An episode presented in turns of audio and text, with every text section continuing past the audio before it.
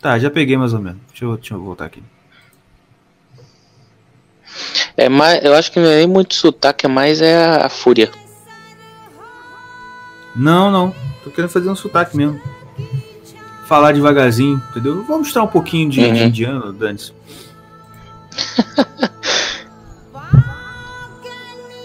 Faz aí, fechou pra eu ouvir.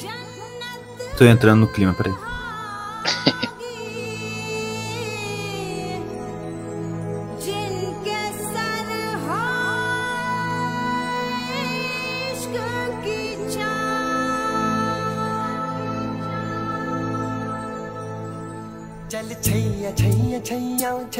Boa noite. Começa agora mais um Irmão Caverna Podcast. E hoje nós vamos falar de Gaza. Eita, O que, você tá vendo aí? Cala a boca! Aquilo! Estamos aqui de volta. Sai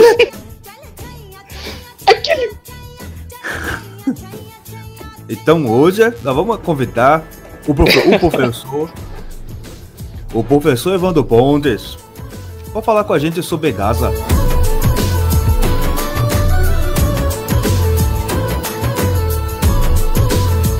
Tudo bem contigo, Diego? Show, tudo show. Show, show, show. Muito bom. Gostou do sotaque? Ficou, ficou bom pra caramba. Pegou de Mas surpresa. olha, esse negócio de entrar no clima dá certo, cara. Eu Vou começar a ouvir agora as músicas de início antes da gente começar. A gente colocaram, né? Mas, mano, e aí? Como é que tá a crise do Coronga aí no Rio? Você viu que o Itzel agora deixou- baixou o decreto que tá proibido manifestar, tá proibido desobediência civil, você viu isso? Cara, eu vi, mas tá- esse, esse negócio todo tá muito esquisito ainda pra mim. Porque assim. É, o pânico tá geral, né? Continua o pânico geral, que não pode fazer nada, não pode sair pra nada. Todo mundo agora resolveu ser é, é, higiênico, né? É, Uhum. é a coisa mais hilária do mundo. Cara, eu tô doido pra, pra ver os meus filhos aprendendo sobre essa, Eu também. sobre esse tempo. É. Que eu- eles vão chegar à mesma conclusão que, que a gente chegou, cara. A solução para esse vírus mortal de, de apocalipse é você ser higiênico, coisa que você devia ser há muito tempo. Uhum. É o que eu sempre falei, tipo assim, cara, se essa porcaria se resolve com lavar a mão, isso não pode ser tão grave, meu Deus. Aí, aí chegou uma notícia, pô. Uns médicos falam que não tá acontecendo nada, outros falam que tá acontecendo tudo. Aí vem uns, uns viró, vir- virólogos, como é que fala esse cara que estuda o vírus? É, É infectologista. infectologista, tem um monte de infectologista que fala que, que esse vírus não é, não é nada demais, aí vem outros falando que, que é, aí é, fica essa guerra, tá ligado? Não tem como Uhum. você realmente falar com certeza como é que como é que tá, porque aqui, por exemplo, aqui onde eu moro, onde é que meu pai e a mãe mora, tá tranquilo, cara. As lojas estão Uhum. começando a abrir de novo, porque ninguém é de ferro, É. né? Tem que pagar as contas. A Globo, a Globo não vai pagar Pô, a que conta bom. de ninguém. Não, mas Aí o tá prefeito começando a abrir devagarzinho. liberou pra abrir e tal? Igor. Igor, tu morou aqui quantos anos, meu filho? Aqui, aqui, é, aqui é, é interior de Nova Iguaçu, meu filho. Aqui o prefeito não vem aqui, não, cara. É, isso é ruim Muito em mal o vereador. Muito mal o vereador. Vem aqui de vez em quando para ver o mercado que ele tem aqui. Verdade. Mas é isso que é ruim de morar em cidade pequena, cara. Ah, E o bom porque, assim, também, né? É o bom também porque, assim, o povo, o povo aqui é de verdade, tá ligado? Não é igual você vê na internet o- os, o pessoal lá do Rio, lá do centro. Pô, fica em casa, gente, não sai, e não sei Uhum. o que. Aí fala, hashtag estou, estou entediado. Aí posta lá Uhum. porcaria do, do, de 50 videogame, uma, academia dentro de casa, piscina, uhum. Bomba. Aí, tu, pô, eu tô aqui, meu irmão. Eu tô me, cas... tô me coçando aqui, que eu não sei mais o que eu faço da minha vida. Lê o mínimo. Eu tô preso. Eu tô lendo. Não tenho livro Ah. suficiente aqui também, né, filho? Aí, olha só, eu não trouxe. Eu não trouxe. É, nada é, falou, do meu negócio de passar um trabalho. Eu vim pra ficar um mês e um pouquinho, eu não trouxe roupa suficiente, eu não trouxe dinheiro suficiente, eu tô duro há um tempo, o que é triste. Uhum. É, eu não trouxe nada, eu trabalho em computador, né, animação, então se eu tivesse minhas coisas aqui, eu podia até dar- tentar dar uma enrolada com com esse computador velho que a gente tem aqui, mas nem isso eu trouxe. Ah, mas tu nem ia Então eu tô... Ah, velho, dá-se um Tu jeito, que dar um raiva. jeito. É, pois é. Aí tá nessa, né, cara? Mas é o que eu tô te falando. Aí tem gente que fala que tá, tem gente que fala que não tá. Aqui é onde a gente tá, Igor. Não tá acontecendo nada. Ninguém tá com nada. Ninguém morreu. Não conhece ninguém que tem, que tem sintoma nem nada. Uhum. E a- mas também porque aí em Nova Iguaçu é grande. Quer ver? Eu vou até ver aqui. Quantos aqui na Iguaçu é grande. Quantos É, habitantes?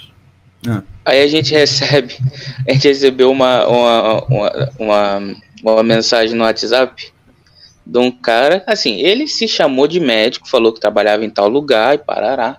Uhum. É, deu lá as credenciais dele, não sei se tu ouviu. Minha mãe que mandou. Aí, pá, falou que isso aí é uma vergonha, que não sei o quê, porque não tem nada de nada. O governo tá.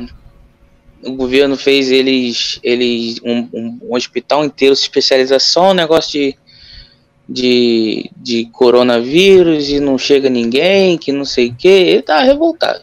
Aí, uns um, dois dias depois, veio outra reportagem na Globo falando que tem um médico aí falando que é de tal lugar e que não sei o que.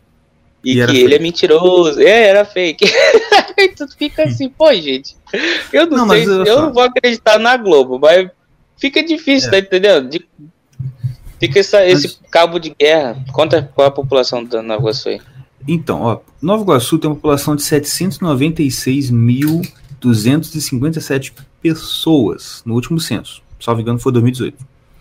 Hum. Aqui onde o Dio mora, é menos de 10% disso. Certo? Certo. Então, aqui, que tem menos de 10% disso, que é uma cidade pequena, todo mundo conhece todo mundo, todo mundo sabe de tudo o tempo todo, né? Aquela quantidade pequena. Uhum. Você tem, acho que 50 suspeitas de caso, nem é caso. Mas o que, que é o suspeito de caso? É o, é o. É o velhinho, pode ser. Ou pode ser o. o Pode ser fresco. não, é, com certeza. Não, não, não. Eu dizendo assim, eu tô- eu- antes eu ia falar que era o fresco, era o desesperado. Mas pode ser um cara que é velhinho Uhum. mesmo e tá lá com medo. Mas pode ser o desesperado, que não tem nada pra fazer, uma vida vazia, que vai pra lá. Ah, eu estou com coronavírus. Sabe, espirrou. Ah, eu estou com corona. E vai lá.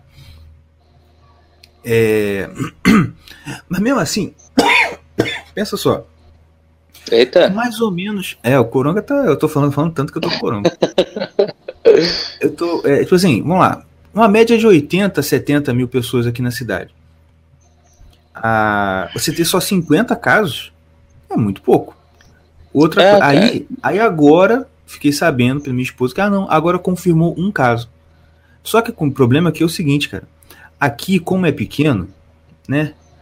A cidade tá inteira fechada. Só tá aberto o mercado, farmácia e Uhum. uma outra coisa assim. E cara, o pessoal tá desesperado. Por quê? Eu tenho um amigo meu que, é, que é- tem um amigo meu que é comerciante aqui. Cara, eu fiquei com pena dele, cara. Eu tô tá desesperado. Porque assim, o que, que você vai fazer? é, cara. Entendeu? Mas é isso que tava acontecendo aqui também. O pessoal tá ficando desesperado. Porque, pô, tu imagina o cara que ele. Eu não malo nem o cara que ele tira o lucro dele diário. É uma coisa, é mais desesperador ainda.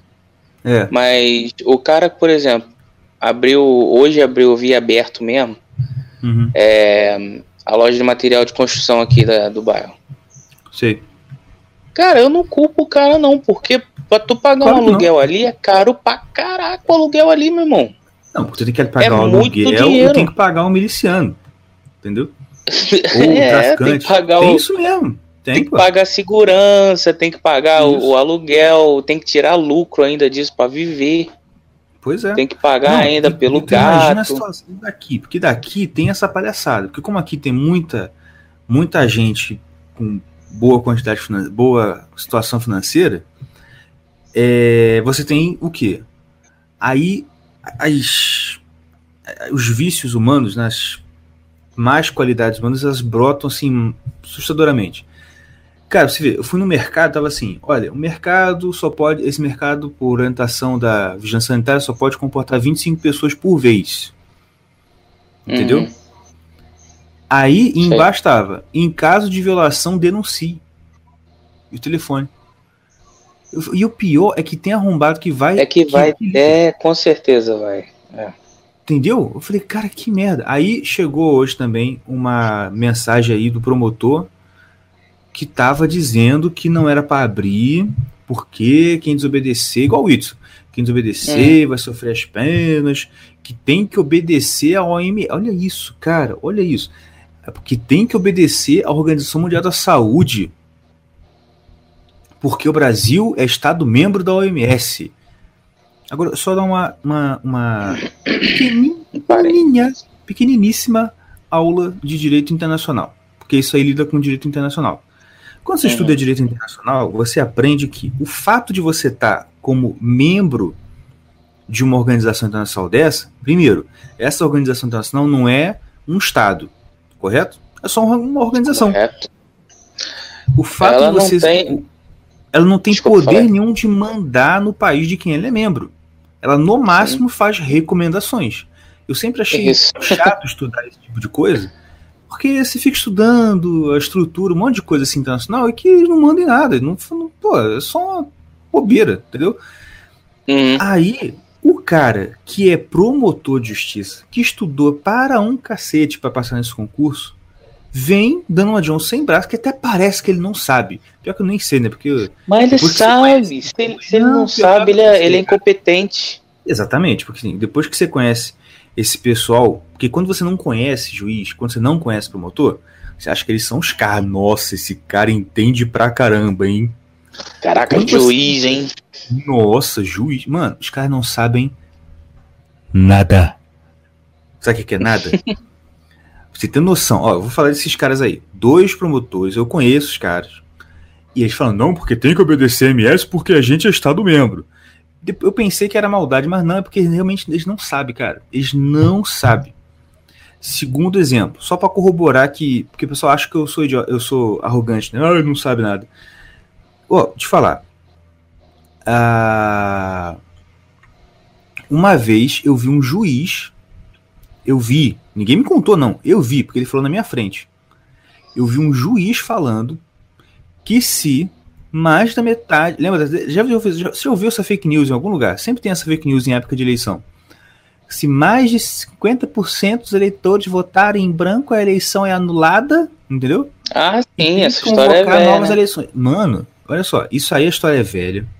Toda eleição tem alguma reportagem do tipo, olha, mitos. Não, não, não. Primeiro, o primeiro mito é sempre esse. Uhum. E o cara é juiz. E tava ali revoltado, querendo que a gente fizesse alguma. Tipo assim, é, não é querendo que fizesse uma coisa, mas tipo assim, ele tava, ele tava ali falando assim, tipo assim, olha, olha o que eu descobri, dá pra gente fazer isso aqui, entendeu? E o cara é juiz, cara. Eu falei assim, mano, parece o meu tio Ai, João, doidão lá. Parece o tio do Zap, o cara que, pô, pegou o WhatsApp e olha aqui, mano, aqui, pô, descobri, entendeu? É fogo. E é o que um meu amigo É. falou. Esses caras estão botando. E olha, o, o negócio é o seguinte: o Ministério Público, a função dele é de salvaguardar os interesses da sociedade, etc e tal, e proteger o interesse Ah. público. Os caras estão colocando o medo deles no, no- na frente do interesse público. Porque é simplesmente o seguinte: eu tô com medo. E enquanto eu tiver com medo, vocês vão ficar fechados. Que se dane É. se tem quanto pra pagar. Eu tô com medinho do corona. Então você vai ficar fechado. Porque, cara, depois, Pois que, é. depois que descobriram o tal do, do cloroquina, cloroquina, o tal do remédio lá, Hum. você ter noção, é, tanta é prova que esses caras estão com maldade. Eu tô dizendo assim, os caras lá de cima, né? Eles estão com treta muito braba com esse negócio. É que descobriram um remédio, todo mundo que tá tomando essa porcaria tá resolvendo. Entendeu? Uhum. E toda vez que você vê na mídia alguma coisa sobre, é orientando a não tomar, é dizendo que não pode ser assim, porque não tem certeza. Vou contar um segredinho pra você: nenhum remédio você tem certeza. Se é. você procurar, É, pô, se você procurar, você tem Todo remédio tem que vão orientar. Exatamente, você vai, ser, você vai ter estudo que mostra gente que morreu por causa de paracetamol. E aí, Justamente. você não vai tomar paracetamol? Todo remédio tem assim. E outra, e mais.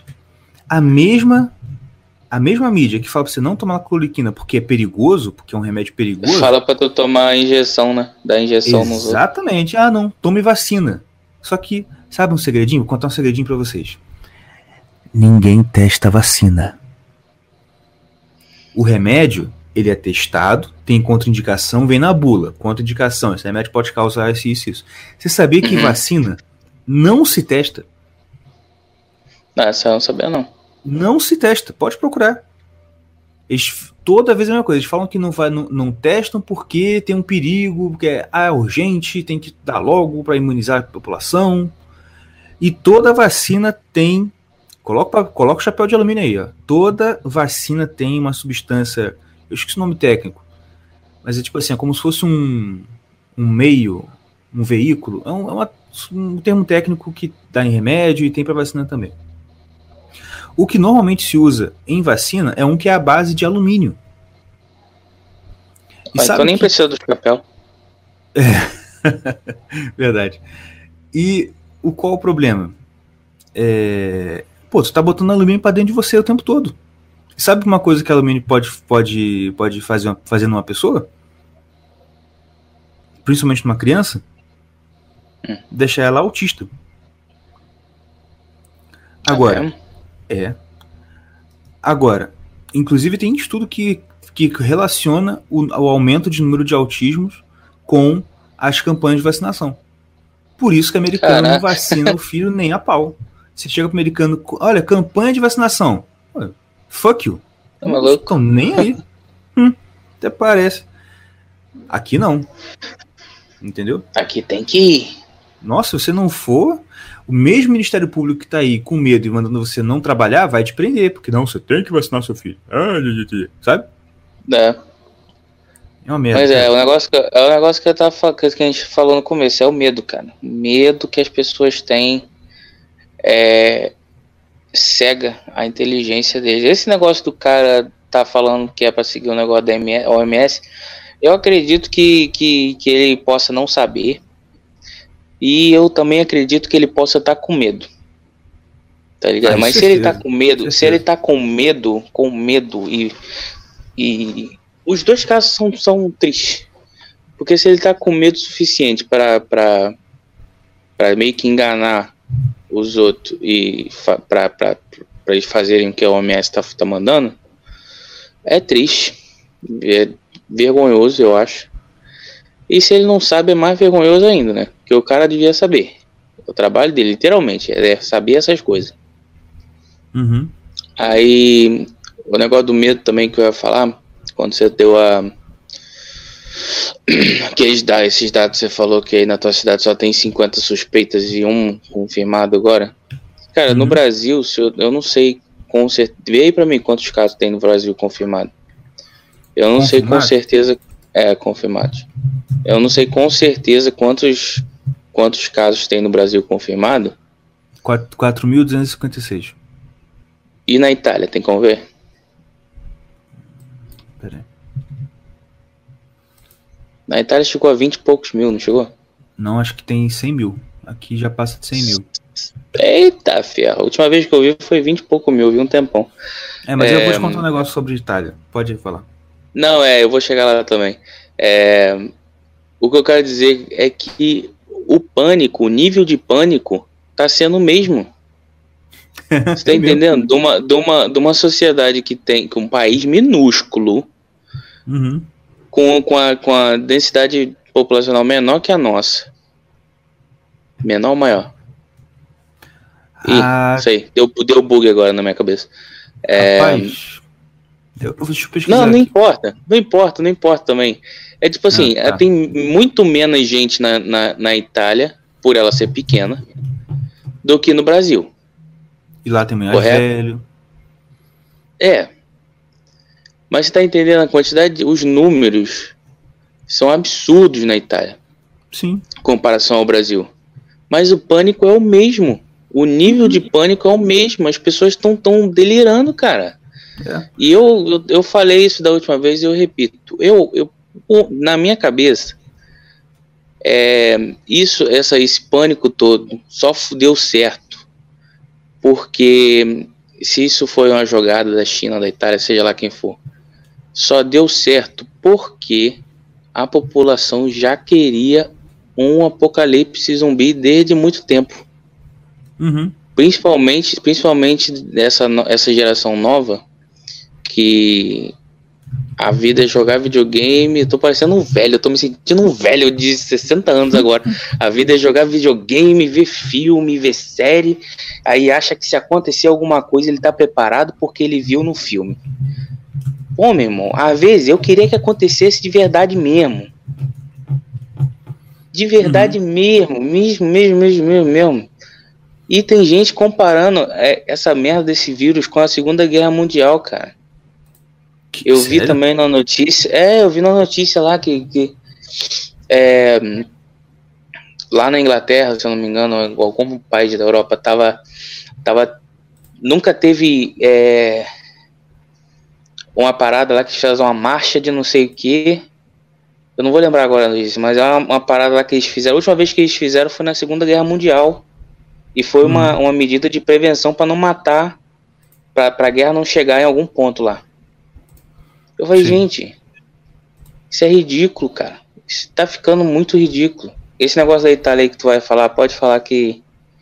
que- ah, não, deixa eu só falar outra parada, o negócio da comida, né? Tem uns idiotas, os idiotas, os imbecis, burro, absurdo, que tinha que ser montado, tinha que levar varada. Aquele povo que saiu correndo para os mercados para comprar Uhum. comida. Agora chegou também a notícia aqui que, que tem muita gente jogando fora tudo que compraram, principalmente lá na Inglaterra, né? Porque lá na Inglaterra, digo principalmente porque é onde que eu sei. É, lá na Inglaterra é o seguinte, lá você não compra é, peça de carne grande. Você não compra um frango, três frangos, uma, uma- uma bandeja de, de. Não. Você Uhum. compra lá é comida de semana. Lá, muita gente, mas muita, é só rico, é só rico não. Vamos dizer classe hum, média, Média alta. média alta pra cima. Tem Hum. uma geladeira igual a gente tem aqui. Entendi. grande. Eles não têm essa cultura de fazer compra de mês, né? Não tem essa cultura de fazer compra de mês. A geladeira e o freezer parecem dois frigobar. Eu É não cara? exagerando, cara. É sério, a geladeira deles é muito pequena, não comporta.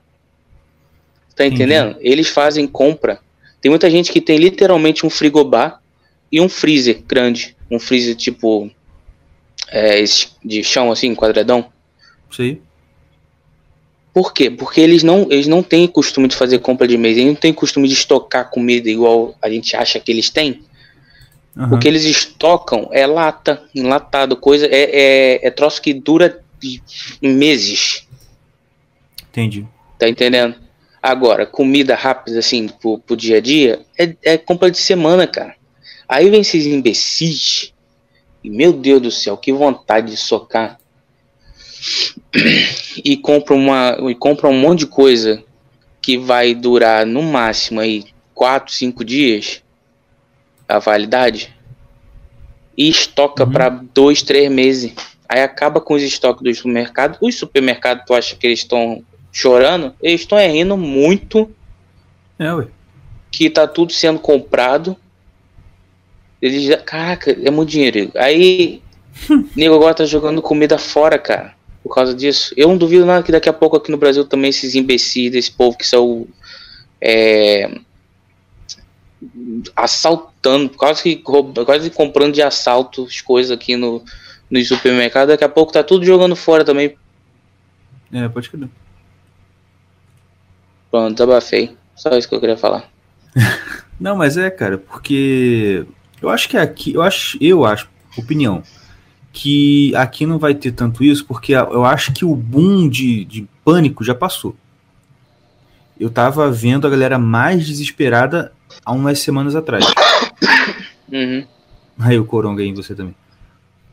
Pois E é. aí, eu acho que agora a galera já entendeu. Ah, cara, eu, eu acho que a maioria já entendeu que isso é treta, que sair não é isso tudo. Principalmente por causa da. da como é que chama? Do pronunciamento que o Bolsonaro fez na televisão. Entendeu? Uhum. Querendo ou não, aquilo ali deu uma força pra galera, tipo assim, nossa, ainda bem que ele falou, que eu queria que alguém falasse isso, sabe? Uhum. E aí a galera tá mais calma. O que tá acontecendo agora, isso aí o Luan já falou no aquele Corona Diaries dele. O que tá acontecendo é que cada dia que as pessoas estão com comércio fechado, com escola fechada, tudo, eles estão ficando com mais e mais e mais raiva de quem tá fazendo isso, que é o prefeito, que é o governador. Entendeu? Sei. Quando. E, cara, eles não vão conseguir segurar isso por muito mais tempo. E quando abrir Pois a é. porteira, que a boiada começar a crescer, vai, mano, vai ter muita manifestação, passeata, carreata. Mano, vai ser um inferno a vida desses caras. Eu acho que eles estão tentando atrasar o máximo possível. Entendeu? E eu tô com. Eu acho né? que dia 7, que é o quinto dia útil do mês, que é quando os velhinhos recebem a aposentadoria no, na Caixa Econômica Federal, Ih, Acaba esse rapaz. negócio. se meu avô tivesse vivo, meu irmão, batesse Cara, o quinto se dia meu avô- tivesse, ele ia com um facão lá na prefeitura e quebrava tudo. Cara, meu avô, ele, ia, ele nem saía pra rua, falar a verdade. Ele nem saía da cadeirinha dele, mas ele ia sair só de sacanagem. Com, com certeza, ele ia botar a cadeirinha no meio da rua e ficar lá, só de, só de E implicância. ficar lá, só de sacanagem mesmo. Mas eu ia Ah, falar da Itália. aí- Deixa eu falar da Itália, rapidinho. Não, é, mas rapidinho, deixa eu falar um negócio rapidinho. O negócio que me dá mais, tá me dando mais fúria nesse negócio da comida lá na Inglaterra é porque eu não sei se, se, se eu te falei ou se tu sabe dessa parada, porque lá você é, por exemplo, tem muita loja, tem muita é, restaurantezinho tipo lanchonete Hum. é, que vem tipo sanduíche, que eles lá comem assim. Eles não almoçam, almoçam igual a gente, entendeu? Eles têm uma É, é um refeição segundo praticamente lanche. é um segundo, tipo um segundo lanche. Então ele tem sanduíche natural, tem muita loja de sanduíche natural, muita negócio assim, entendeu? É, batatinha, refrigerante, café, cafeteria, essas coisas. E, e tipo assim, é um movimento de comida muito grande, porque eles fazem na hora, prática, eles dizem que fazem na hora, pelo menos, né? Eu acredito que eles fazem na hora. Mas é tipo assim, acabou o dia, sobrou, é lixo. Entendi. Sabe por quê? Hum. Porque, é, por exemplo, se eles pegarem aquela comida e der para alguém e essa pessoa passar mal, a pessoa pode processar eles e, vai, e eles vão perder. Eu acho uma idiotice enorme, mas é justo, beleza. O, a pessoa que processar eles vai, vai ganhar, então é, é, é, é muito arriscado, beleza. Agora, se o governo tem uma lei dessa, que não não assim não é uma lei também eles não podem dar comida porque porque se eles derem a pessoa vai passar e se a pessoa passar mal pode processar não sei o que como é que eles eles deixam essa essa essa, essa, essa esse pânico de, de, de você do- das pessoas eu esqueci a palavra merda de das pessoas ir para o supermercado e, e, e estocar comida até o cu, encher de comida e, e, e as comidas tudo estragar agora. Pois é. Tá entendendo o que eu tô falando? Eu tô meio nervoso. Eu não tô conseguindo Tô falar. Eu fico, eu fico meio. Eu fico meio. Eu, eu, eu volto pra dois anos de idade quando eu fico nervoso. É, fica mordendo e fica mordendo, mordendo a boca, né? Assim, apertando os dentes. Né? Mas enfim, posso falar da É, Itália? enfim. Pode falar. O que acontece? Eu vi um vídeo hoje de um jornalista americano, entendeu? Da Florida. Americano. da Florida. Parênteses, que eu descobri que as diferenças de sotaque americano, entendeu? Eu, A- eu tô A Florida eu- fala com a boca muito aberta assim, entendeu? E pelo menos é o que falam lá. Então, aí o cara da Florida falou que recebeu uma notícia, né? Que um amigo dele, eu acho que é isso. Um amigo dele que tem um amigo na Itália falou, e aí esse amigo dele da Itália falou que a avó deles morreu de câncer Uhum. mas colocaram no óbito da velha que foi coronavírus. Ah, tava É, foi- tendo uma parada dessa aqui também, Então. mais ou é. menos. Não, aqui tá, aqui tá mascarado. Não, aqui tem isso também, com certeza. Isso tá rolando com certeza. Não, tá tendo, tá tendo, tá tendo. Então, aí lá, o que aconteceu? Ele falou isso e o cara falou assim: não, por que que vocês fizeram isso? Diz o cara que médico falou assim: não, porque a gente tem que aumentar os números. Aí ele falou: como foi um amigo do amigo, né, eu não levei fé, fui investigar pra saber se realmente estava acontecendo. E Uhum. o cara chegou num depoimento de um senhor lá que era assessor do ministro da Saúde, ou secretário de saúde, né? Não sei como é que chama, italiano, que falou que nem todas as mortes do coronavírus estão realmente sendo por coronavírus. Aí ele foi investigando, investigando, e ele descobriu que, olha, nos hospitais da Itália, a orientação é o seguinte. Quer dizer, antes, antes só para dar um, um- contexto. Outro, uma outra thread que eu vi do cara mostrando os dados de um site, de um site lá, um negócio da, não sei se é da ONU, que vai medir, colocando as mortes no mundo, tá ligado? Você pode escolher por Uhum. país, ele vai fazendo os gráficos lá. E assim, no gráfico tem o máximo de mortes esperado, quer dizer, o pior cenário, e embaixo um- uma linha tracejada assim, o mínimo esperado, melhor cenário possível. E aí mostra na variação de mortes na Itália que todo ano no inverno a taxa de mortalidade sobe para muito em cima do, do pior cenário previsto. Muita gente morre lá por causa do inverno. Entendeu? Sei. Porque o inverno é muito rigoroso, etc e tal. E assim, todo ano tava assim, pá, pá, batendo, subindo muito para cima do, do, máximo, do máximo esperado. Uhum. Esse ano, curiosamente, o que aconteceu? Ficou dentro da média e mais recentemente está caindo, assim, ó, tá abaixo do melhor cenário possível. Tá morrendo muito menos gente do que era esperado. Aí tu pensa, pô, mas como se tá tendo aquele tempo? Teve um dia que foi 900 pessoas que morreram num dia, né? Que absurdo, como é que tá isso? Cara, o que aconteceu? Isso lá, é o seguinte, morreu, nove, teve um dia que morreu acho que 919 pessoas por Hum. coronavírus. O que acontece? Aí esse cara, esse outro jornalista descobriu que na Itália, o que está acontecendo? O pessoal está sendo orientado no hospital da seguinte forma: qualquer pessoa que chegue aí e que esteja e que esteja de, que, de- que tenha dado positivo para coronavírus, se a pessoa morrer, tem que botar que é coronavírus. Entendeu? Não importa se a pessoa Uhum. tropeçou, bateu o pescoço no chão. Coronavírus. Por quê? Porque ela estava notificada com coronavírus. Sendo que todo mundo sabe, isso aí já todo mundo já sabe, até o pessoal que é alarmista sabe, que a taxa de mortalidade do corona não é alta. Você pode pegar e 99% das pessoas vão pegar e não vão sentir nada. Entendeu? Uhum. Vai ter uma tosse, vai ter uma febre, acabou. E tava acontecendo isso lá. E aí, aí esse cara fez essa investigação dele e falou: sabe qual é a taxa, a, a, a- a estimativa de que a taxa real de morte por coronavírus na Itália, sabe qual é? 12% do que está sendo noticiado. 12%. Cara. Sabe, que- sa- aí, sabe o que acontece com isso? Acontece que os índices da Itália passam a ser os mesmos do mundo todo. Que está na média É. de 1, 1,5%, no máximo 2%.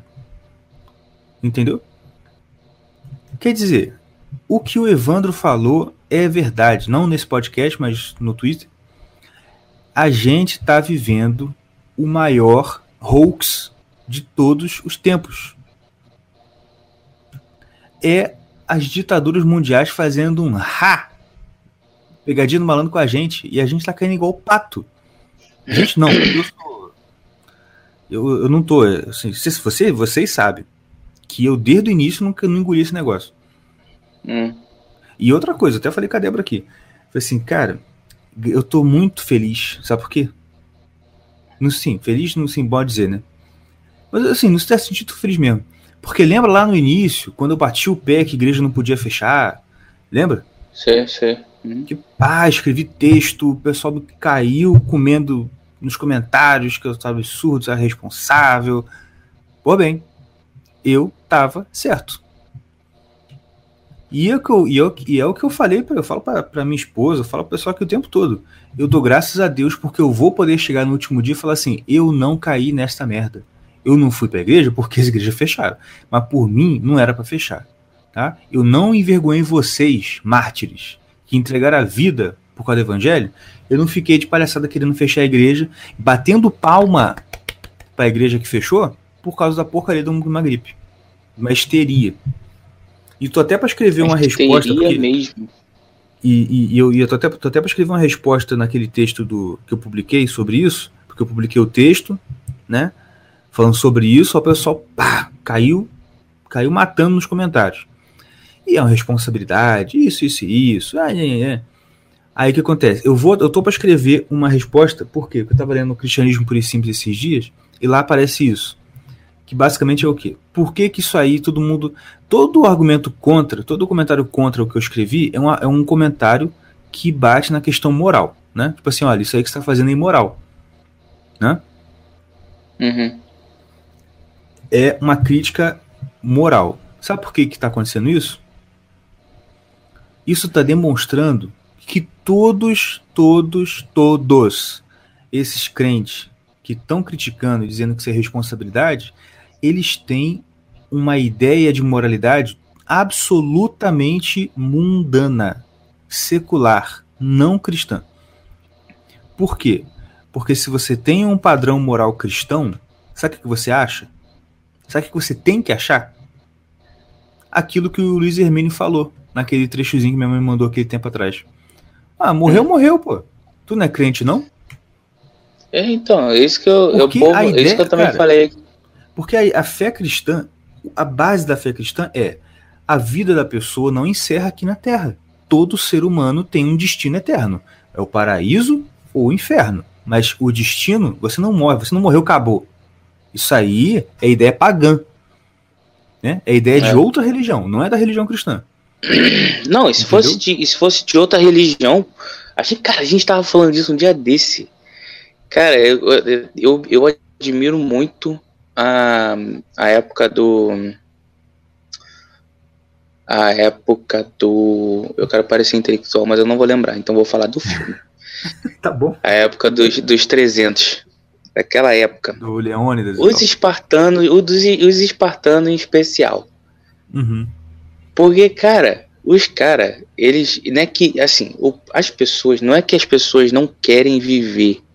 Não querem, não querem continuar vivas. Não é que elas desejam a morte. Ali foi muito. é, no filme, pelo menos, e na série dos Vikings também, Enfatiza fala isso. muito disso, enfatiza isso. Não é que ali rom- romantizou muito esse negócio de, ah, não, eu quero morrer, me leva, me leva à batalha, me bota na linha de frente. Esse negócio, cara, é, é, é muito romantizado. Uhum. Mas que os caras, eles realmente eles tinham uma visão de eternidade muito melhor do que nós e até os cristãos da época. Isso é fato, cara. Os caras eles, eles não tinham eles, eles não tinham medo de morrer porque eles sabiam que aqui a vida daqui não é a vida deles, não é a vida Exatamente. que, que eles que eles que eles deviam buscar. E você vê, e era um povo que era pagão, cara. E era um povo que era pagão. É isso. Aí, é esse, a- é esse negócio. E aí a merda do crente fica nessa. E, e eu, cara, eu não tô com paciência de ver mensagem, na moral. Não tô. Sabe por quê? Porque toda mensagem que aparece. Domingo a gente viu aqui a culto infantil numa igreja aí. Ah, pra meninas Hum. ver. Beleza. Aí teve o cultinho infantil lá, online, né? Brincadeirinha, beleza. Aí no final, vamos orar. Aí chamou o fulano pra orar. Ó Senhor, abençoa, porque ah, nós confiamos em ti. Confia nada, desgraça. Se tivesse confiando, Confia tava nada. aberta a igreja, sua porra. Mas você vê Ai, toda, todo, todo culto, todo- toda transmissão de culto. Todo tá mundo fala isso, é. Ai, ai, mas confiamos em Deus que confia o cacete. Se confiasse, não tinha Confia fechado a né? igreja. Que merda. Cara, eu fico pensando, é igual. Mas você imagina na igreja de Roma, na, na igreja perseguida. Se o cara chega, põe a arma na tua cabeça e fala assim: nega Jesus, senão você morre. Aí, tá bom, eu nego, eu nego. Aí chega em casa, ai, graças a Deus, Graças a Deus eu consegui. Cara, eu acho, Ah, eu não acho morri. por mim que se os Sem romanos Deus. pegasse, se, se os romanos pegasse e falasse nega Deus ou morre, e o cara falasse eu nego, eu acho que eles matavam do mesmo jeito. É, enfim, eu tô só, tô só dizendo assim. eu né? acho que eu fosse, se eu fosse, se eu fosse romano naquela época ruim mesmo, sangue ruim, eu ia matar. É, não, eu só ia O cara, fosse- o cara ia negar Jesus e morrer. isso- o cara ia, o cara ia matar. mesmo. O cara ia negar Jesus e morrer, ainda por cima, negar Deus e morrer. É. E assim, é um negócio que a gente falou da, daquela outra vez também. Não precisa nem ir muito, muito lá atrás pra pra você admirar uma. Uma. Um grupo de pessoas que. Uma atitude dessa, pô, na China. Agora tá acontecendo Na China, tá- tá- agora tá acontecendo isso. Na, no Oriente Na China, Médio, agora do tá Norte, acontecendo isso. Qualquer lugar. Isso, né? então. Naquela, nas Não, áreas mas é mais. isso, que eu- é isso que é o lance, tipo assim, e o negócio é esse, que assim, é por isso que choca. É porque a moral cristã é pra chocar mesmo. Não é igual a É. moralzinha burguesa de vocês. Entendeu? Uhum. Enfim. Vamos passar pra entrevista, que a gente tá falando muito tempo já. É. Esse Beleza, negócio então- de ficar nervoso dá papo. Dá papo, é verdade. Cara, mas é isso aí. E vocês agora fiquem com a entrevista com o Com a nosso aula. sensei. É, aquilo foi uma aula. Com o nosso sensei careca, o Evandro Pontes, sobre Gaza. Tudo que você precisa saber sobre Gaza e você nunca ouviu falar. É ou não é, Diego? Pomba, eu nunca imaginei. Mano, nu- não, na moral, vocês não perdem por esperar. Mas antes, antes, tem o nosso momento astrológico. Boa noite, senhoras e senhores. Essa é a Hora da Horária, com o astrólogo Marcos Monteiro. E vamos começar eh, respondendo a pergunta dos ouvintes. O ouvinte Daniel de São Paulo pergunta: quando a minha sogra vai morrer? Bom, Daniel, eu abri o mapa aqui e é muito claro essa relação de amor e carinho respeito que você tem com a sua sogra, com a mãe da sua esposa, mulher da sua vida. E o céu é bem claro nesse sentido. Ele está dizendo que depende do, de você. Se você continuar essa coisinha detestável, sentado no sofá o dia inteiro, sem trabalhar, gastando o dinheiro todo da sua mulher com bebida, com travesti, batendo nela quando volta bêbado, acordando todo mundo, fazendo escândalo em casa, a velha vai morrer de desgosto, não vai demorar muito. Mas isso não vai ser muito bom para você, não. Então, o que que os astros recomendam? Vai trabalhar, vagabundo. Acorda cedo, faz essa barba. Pega um ônibus, vai, não responda o chefe não. Chega em casa, dá o dinheiro pra mulher pagar as contas. Não guarda pra putaria. Assim a velha vai durar ainda mais uns 40 anos e vai parar de te encher o saco. Toma tenência. Certo? Obrigado pela atenção. Espero que tenha sido útil para você. E um forte abraço, Daniel.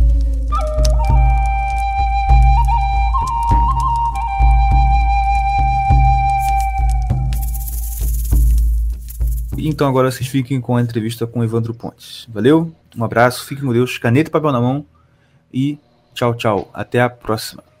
Tchau, tchau. Muito bem, estamos de volta com o Irmãos Caverna e dessa vez ele está de volta. O sensei da direita brasileira. O Jason Statham, o terror da esquerda, dos jornalistas e dos antissemitas do Twitter. Evandro Pontes. Como é que você tá, meu irmão? E aí, galera? Tudo bem com vocês? Rapaz, que bom ter você de volta, viu? Não é por nada não, porque agora a nossa audiência vai aumentar de novo. Porque antes... A gente, a gente comentou, você- quando você falou que tinha dado a pausa, a primeira coisa que o Yuri, o Yuri, o Yuri falou, se é lá se vai nossa audiência. é verdade. Mas, na moral, é muito bom ter você de novo aqui, porque eu gosto muito de tu, né? Apesar de acompanhar a gente acompanhar de longe, não ter muito contato, eu até converso com os meus irmãos. Eu, evito um pouco ter contato assim, muito porque eu fico medo de perturbar a galera. Mas eu admiro muito você e estou seguindo as suas dicas de literatura de sátira, mas eu vou te falar, é difícil, viu?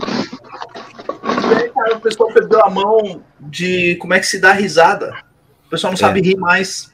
Quando eu falo É. essas coisas, cara, eu falei uma vez no, no, no final do podcast do Ninguém Se Importa, do, do, do, do Loen do, do Irã, Uhum.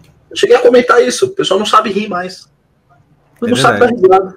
A, a, a, o grau de, de, de violência cultural que a esquerda impôs com o politicamente correto foi tão avassalador que o pessoal não sabe dar risada mais. É verdade. Uma assim, mais ou menos e tal. Você tem medo de dar risada. Eu uma vez estava conversando com um amigo meu, assim, já bem mais avançado, né, nessas questões do globalismo, porque a gente está atrasado nisso, né? Eles estão mais avançados. Aham. E aí o cara falou, puto, uma vez estava assim, assim, assim, assim e tal. E o cara me mandou uma piada, que era uma piada racista e tal.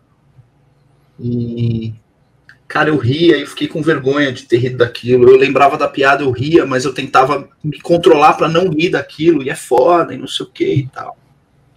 Você vê que grau a gente chegou, né? Eu tô falando É, mano. um cara porra, é juiz de, de, de, de direito, mestrado, doutorado, um puta de um gênio, Uhum. professor aqui a colar, livro escrito. O cara confessou para mim que tava com vergonha de ter Tipo rido assim, de né? uma piada. Pecado, né? Como se fosse, É. como se esse politicamente correto virou um deus mesmo no negócio. Exato. Então, cara Virou o tava- Espírito ele Santo, tava sondando os corações. Ele tava com vergonha de não de, de, de, de, de, se colocar numa situação é, de, de impotência para segurar o riso em relação a uma piada que ele já com certeza fala, cara, isso aqui é uma piada racista, não posso, não posso Uhum. de maneira nenhuma rir disso.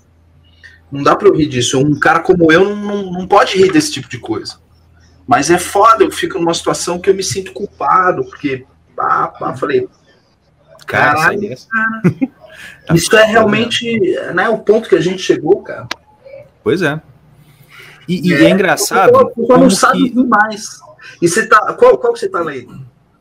Cara, eu tava lendo, eu comecei a ler o Catulo. Só que eu achei muito complicado porque. Você Não, é. mais É. forte.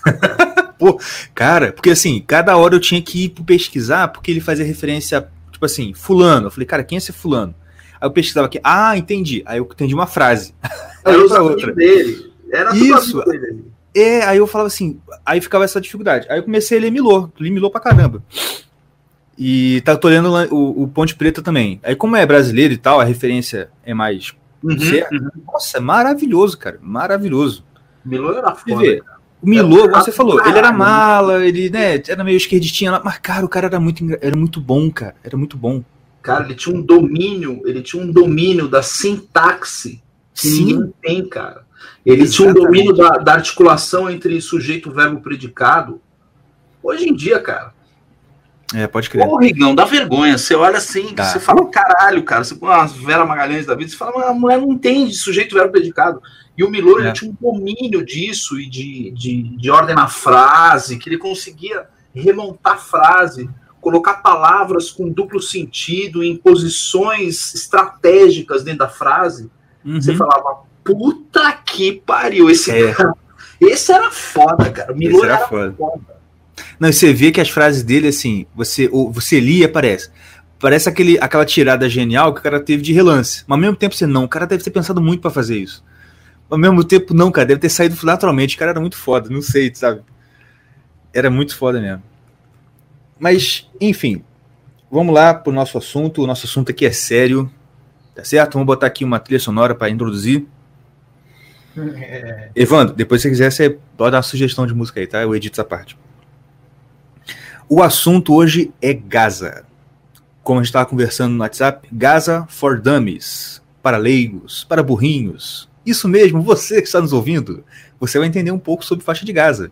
E não, não é aquela parte da linha amarela que divide ali as duas favelas no Rio de Janeiro. É outra, é a faixa de Gaza de verdade. Evandro, conta pra gente, iniciando, né, dando uma introdução, como você falou, isso aí daria um curso. No Instituto Borborema, inclusive. e introduz pra gente, assim, sobre faixa de Gaza. Eu já botei aqui no Twitter para o pessoal mandar pergunta, já tem bastante pergunta. Uhum. Eu não sei se eu não sei se você concorda que essa pergunta poderia ser um início, mas se não, você pode falar aí o que você quiser. Manda ver. Uma mulher perguntou aqui: o que querem afinal os palestinos? Não sei se isso aí seria um bom início ou se você quer iniciar de outra forma. Eu vou perguntar para ela quem são os palestinos. Boa, boa. Entendeu? boa. A gente começa assim. Quem é palestino? Palestino é quem? Porque como é que eu vou saber o que querem, o que quer X, se eu não sei quem é X? Uhum. Quem é palestino? O que é um palestino? É um cara que nasceu naquele território? É um cara que é filho de alguém que era daquela região? Como é que ela identifica? Qual é o elo para que ela possa identificar o que é um palestino? O que, que é a Palestina? Porque no- acho que no, no senso comum, Palestina igual árabe, né? Eu acho que o pessoal pensa mais ou menos assim. Ou pelo menos assim, igual muçulmano. Tá? O, o cara bem leigo mesmo, cara, acho que Palestina. Ele ouve Palestina, eu acho que ele imagina lá o Yasser Arafat, tá ligado?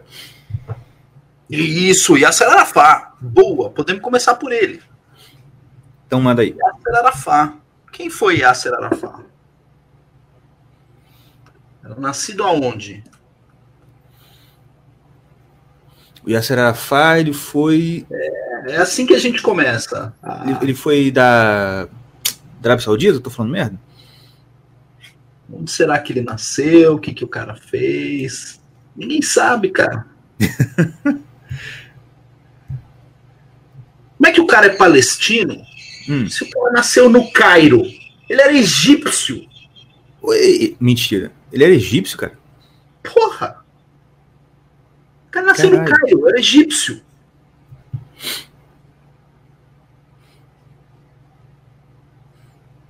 O cara Pô, se mas- ele era- formou- O cara se formou na Universidade do Cairo. Uhum. Se formou engenheiro na Universidade do Cairo. Que pilim-pim-pim é esse que o cara vira palestino? Pois Tá é. vendo? Só falei, cara, esse Que merda, hein, cara, né? engraçado, Pô. cara. Puta merda, o ca- o cara que a gente imagina quando a gente pensa Palestina, mano. Você lembra daquela cara, né? Daquele, daquele paninho quadriculado na cabeça e tal, no pescoço, né? O cara da África, mano. Que merda. Pois é. Então, então explica pra gente. Primeiro, antes de quem são os palestinos, aonde fica a Palestina, Evandro? Boa pergunta. Devolvo a pergunta para você. Onde fica a Palestina no seu imaginário? Tá no imaginário do afegão médio, O afegão médio. literalmente nesse caso, né? É, fica ali no Oriente Médio, depois de Israel. É o pessoal que quer explodir Israel. Na minha cabeça é isso. Palestino é o cara que quer ver Israel morto. Ponto. Sim, mas aí a gente tem que tentar entender. Dentro do Oriente Médio, né? Porque eu sei que tem outros lugares também, assim. Ali, tipo, Síria, Arábia Saudita. Eu sei que Pérsia é outro povo, né? Mas não sei se estaria dentro disso aí também. Esse, esse pessoal aí, entendeu? Então, mas aí como é que a gente designa o que é um palestino? Porque assim, nós, nós que gostamos do, do, do, do bom juridiquês, Igão, como é Ah, que a sim. gente determina, como é que a gente determina, de alguma forma, uma nacionalidade? Pelo ius sanguinis, né? Pelo Pelo- ius sanguinis Ou ius ius. ou Isso. Pelo pela nascimento, né? Pela terra, ius terres. Exato. Como é que faz para para É, se normalmente, normalmente uma nacionalidade você pega pelo, pelos pais da pessoa, pelo menos na Lindbe é assim, né? A, pelo, pela, pela, pela a nacionalidade dos pais dessa pessoa ou o lugar que a pessoa nasceu. Aí você tem uma combinação disso aí, né, para para determinar, pelo menos a nacionalidade brasileira, né? Eu não, não, não sei como é que é nesse, nesse outro caso aí.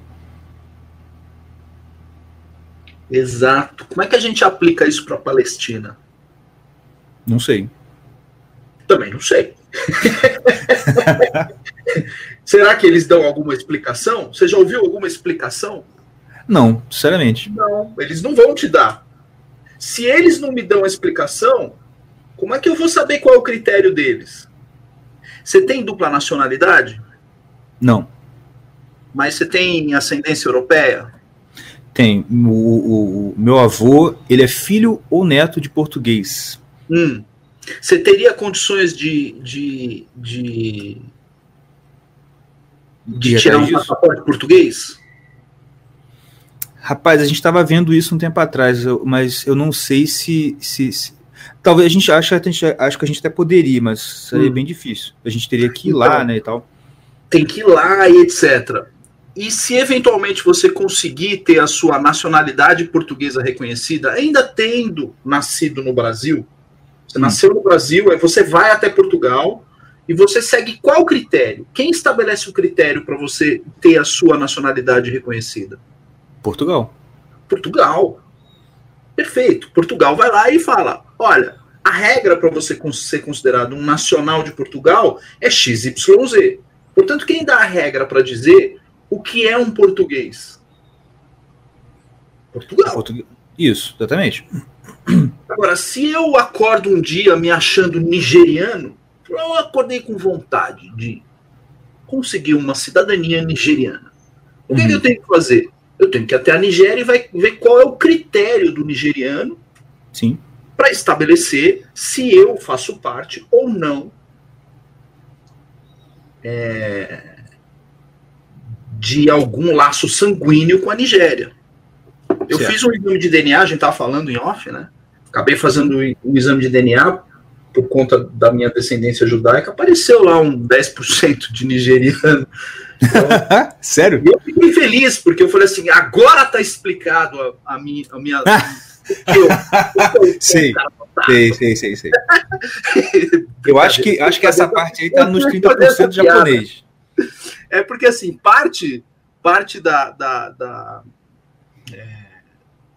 da descendência sefaradi tem relação com o norte da África. Então, alguns países do norte da África é, tinham comunidades sefaradi, assim como do sul da Espanha, sul de Portugal, sul da Itália. Ah, tá. Então acaba aparecendo algum traço ali que, pô, que eu fico muito feliz, graças a Deus, dá essa explicação né, da, da dotação e etc. Fico muito feliz. Mas assim, voltando, tirando a brincadeira de lado e voltando ao exemplo, eu preciso Uhum. seguir o exemplo da Nigéria. Qual Sim. é o critério que a Palestina estabelece para reconhecer aos seus a cidadania palestina? Eu não sei. Até porque não Ninguém tem uma nação palestina, né? Ninguém sabe. Não Exatamente. existe um critério. Você não consegue identificar. Você fala, o que, que é um palestino, juridicamente falando? É o cara que nasceu naquele território ali, no intramuros de Gaza? É um Uhum. cara que tem uma descendência com alguém que nasceu ali na época do mandato britânico, antes da transferência do mandato britânico para o Estado de Israel? É o quê? Como é que eu faço para identificar? Porque o símbolo maior da Palestina, nós já descobrimos aqui. O símbolo maior da Palestina não é palestino porra nenhuma. O cara não nasceu dentro da, da- Verdade. Nasceu em da- outro da- continente. Quer ver outro? Hum. O nosso amigão Mohamed Abbas, que é o atual Uhum. é, líder da autoridade palestina e etc. Ele nasceu aonde? Ah. Ele nasceu na Galileia. Olha, é mesmo? O cara não nasceu dentro do West Bank, ele não nasceu dentro do, do- do- do- da região da autoridade palestina. Ele nasceu na Galileia. Uhum. Ele Olha é só. árabe, nascido na Galileia. O que o, o que o faz ser, aspas, palestino? Vamos, vamos trocar um pouquinho agora, porque palestino está complicado. O que faz com que uma pessoa seja considerada judia? A judia, a pessoa tem que. Ai, boa pergunta. Ela, ela- se você. Até a gente estava conversando sobre isso um pouco em off, então você até me tira a dúvida aqui agora. Eu entro numa sinagoga hoje. Falo assim, gente, eu quero me converter à religião de vocês. Uhum. Eu sou brasileiro, filho de português. Hum. Vamos dizer, não tem nenhuma descendência judaica. E aí eu falo assim, não, que eu- aí eu me tornei, fiz tudo lá, minha família inteira, minha mulher tá acendendo vela no sábado, show. Hum. Eu virei judeu Na sexta-feira. por, por razões religiosas? Tem que- ela tem que acender na sexta, já começou mal já. Ixi, nossa. Desculpa. Tô brincando, tô brincando. tô Perdão, brincando. Rabi. Perdão, Rabi. Sem trocar lá. É brincando. Rabino. Rabino Ele vai chegar, vai ter uma conversa com você, vai falar algumas coisas e ele vai te recomendar voltar para casa. Não, não aceito. Então, Não, a, a minha mera adesão à religião não faz a pessoa se tornar judia. É questão Não. sanguínea mesmo. Não. Não, você tem, a, você tem a conversão, né? Você tem processos de conversão que em algumas é, comunidades é, um pouco mais progressistas você consegue com uma flexibilidade maior ter essa conversão reconhecida. Nas mais Certo. conservadoras, essa conversão ela é muito difícil, às vezes até impossível. O que Uhum. vai designar se você é judeu ou não não é a adesão a halahá, se você circuncisou, se você fez o bar mitzvah. Não é isso aí que vai Uhum. é, fazer com que você seja considerado judeu. O judeu é o cara nascido de um ventre judaico. Se, você, se a sua mãe for judia, você é imediatamente reconhecido como judeu. Vou te dar um exemplo. Quando você vai ao Kotel em Jerusalém, existe um incentivo para que a reza no Kotel seja feita com teflin, talit e com teflin e talit. Teflin é um, é um Aquele paninho, né? A cordinha, né? Teflin é a cordinha? Não, não. Que amarra no braço? Isso. É aquela corda de couro que você amarra no braço, ela tem uma caixinha de couro Isso. e você também amarra na cabeça. Ah, tá. E o talit é o chale. Coloca por Sim. Uhum. Quando você chega para fazer alguma reza, e, enfim, você está de kippah e etc., as pessoas têm os há rabinos ortodoxos que eles abordam as pessoas que estão lá rezando e eles falam: você não tem interesse, em- e assim, não é ele te, ele te empresta. Você vai numa barraquinha lá, ele aplica e tal, e te empresta o teflim para você fazer a reza, te ajuda e etc. A primeira coisa que ele fala, ele fala assim: Você é judeu? Aí você vai responder: Sim. Você é convertido ou sua mãe é judia? Se você responder, ah, eu sou convertido, ele, ah, então valeu, boa reza aí, de bom para você. Se você responder para ele, não, minha mãe é judia, ele fala, então vem aqui. Aham. É uma única pergunta, sua mãe é ou não é? Portanto, eu tenho um critério objetivo, Igão, para saber se o cara é judeu ou não é judeu. Certo. Qual é o critério objetivo para você saber se um cara é brasileiro ou não é brasileiro? Nasceu no Brasil, de Nasceu pai no ou mãe brasileira. Acabou, ponto. É. Nasceu no território brasileiro. Acabou. Acabou. É.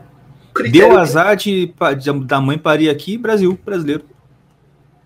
E aí, o que, que acontece naquela região? Que a gente olha hoje, a gente olha lá o conflito. Não, tem os palestinos que, porra, eles soltam pipa com foguete, mas também os judeus ficam lá fuzilando as, as crianças palestinas. Uhum. né? Enfim, os. Como é que eles chamam lá? Né? Nazi-judeus, sei lá, que torturam. que Puta merda, judeu. os coitados dos palestinos. Sendo que as pessoas não sabem o que é um palestino. Uhum. Sendo que o palestino não sabe o que é um palestino. Ele não consegue explicar, ele não consegue te dar um critério objetivo para isso, porque não há. Uhum. A questão é única e exclusivamente territorial, de não plenitude do Estado de Israel. O Estado de Israel não pode exercer jurisdição plena na, naqueles confins de terra. Não pode. Uhum. Não dá, não pode. Porque no momento em que Israel se estabelecer como um Estado pleno naquele microespaço de terra, todo o projeto globalista estará ameaçado. Certo. Não, mas se O diz. Estado ah, de Israel hoje é o único, o único país do planeta Terra capaz de deter o globalismo. Essa é a razão pela qual Israel é tão, tão tão fundamental na geopolítica mundial. O Yoran Razoni escreveu o livro A Virtude do Nacionalismo, o qual Maravilhoso, eu inclusive. a honra de traduzir, Uhum. e ele coloca só a ponta do iceberg nesse livro. No Certo. Philosophy of Hebrew Scriptures, você tem uma outra peça desse quebra-cabeça. No outro Mas não é a peça inteira, não. Dificilmente Tipo assim, você vai ouvir disso, dificilmente você vai ouvir hoje em dia de uma maneira tão red pilada quanto eu estou te contando aqui, é, porque o projeto de êxodo, de novo êxodo para o Estado de Israel é um projeto e o sionismo como um todo é um Uhum. projeto tão violentamente antiglobalista. Essa é a razão pela qual os dois maiores pilotos do imperialismo mundial. Qual foi o maior piloto do imperialismo mundial? Ah, Quem foi o cara que implementou a imperia- noção de imperialismo no sentido do Razone. no sentido do Razone. Você teve Ah, algum no sentido do Razone, Rússia. Pode falar, pode falar. Rússia? Tecnicamente não. O primeiro cara a, a, a, a desenvolver uma ideia plena de, imperiali de imperialismo foi Alexandre Magno da Macedônia. Tá? Ah, tá. Mas o projeto dele morreu com ele. Né? No dia que ele morreu, imediatamente a- a- o, o império que ele montou se fragmentou em inúmeras Uhum. nações que absorveram parte da, da cultura da cultura grega, greco-macedônia. Isso. Esse, essa ideia de você ter um, um, um world ruler, que é o Uhum. imperador do, do, do, do Guerra nas Estrelas, né? Do Star Uhum. Wars. A ideia de você ter um cara que comanda todo, que, enfim, uma autoridade unificada sobre a qual todo mundo se submete, isso aí reaparece depois em Roma com Tibério, com Tito, com Trajano, Sim. ali na chamada dinastia Flaviana, um pouquinho antes do início da dinastia Flaviana, depois dentro da dinastia Flaviana até Marco Antônio. Então todos esses caras, e não é antes não, com Calígula, esses caras aí, porque o que você tem, você tem um período clássico, né, é, do, do, do Império Romano, que vai até Júlio César. Júlio César, eh, digamos assim, é o, é o primeiro cara a tentar fazer um- um- uma consolidação do, do- da cultura romana de uma forma expansiva. Então, Roma deixa de receber para poder de- de- de receber cultura do mundo inteiro para poder impor a cultura dela para o resto do mundo. Né? A partir de Júlio César que a coisa se inverte. Certo.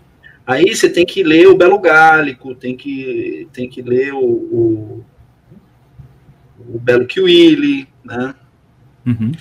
São a Guerra Civil, as Guerras Gálicas do Júlio César. Ali você fala, hum, tá, é aqui que a coisa está começando a ficar diferente.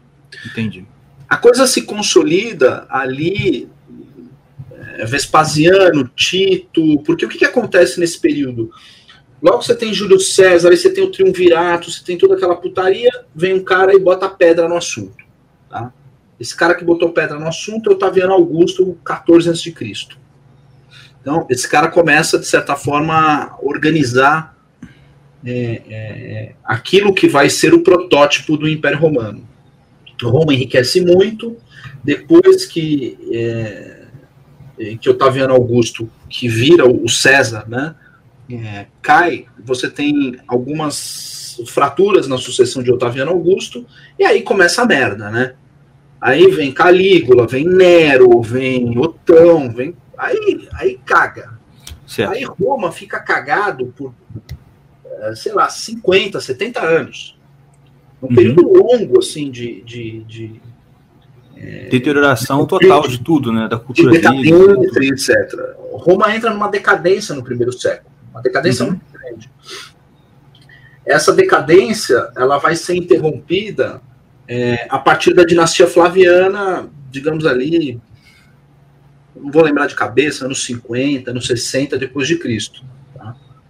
Então você tem um período ali de 40, 50 anos de decadência, essa decadência continua um pouquinho, e é a partir daquele momento que Roma retoma o seu, o seu ímpeto imperialista, e aí, nesse momento, o finzinho do, do, do primeiro século, é que Roma começa a se expandir. O primeiro ato de Roma é a queda é, é, é a queda do segundo templo de Jerusalém, 66 depois de Cristo.